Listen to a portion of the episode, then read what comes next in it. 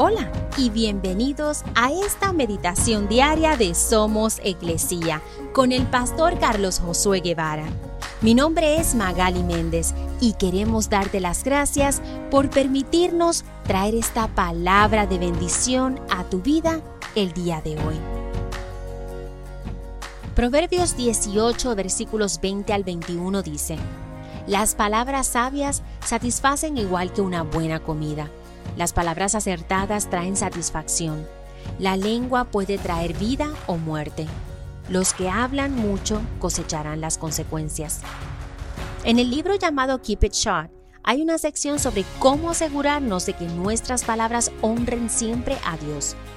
Dice que la clave es asegurarse de pasar tiempo hablando con Dios en oración y leyendo la palabra de Dios, como lo pasamos hablando y escuchando a los demás. Cuando Dios es la persona con quien pasamos la mayor parte del tiempo hablando, Él se convertirá en la persona a quien más queremos complacer.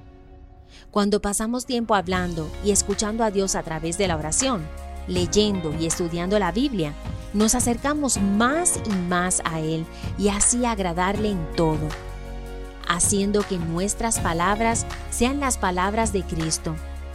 Tengamos en cuenta lo que permitimos en nuestra mente, porque va directo a nuestro corazón antes de salir volando de nuestra boca.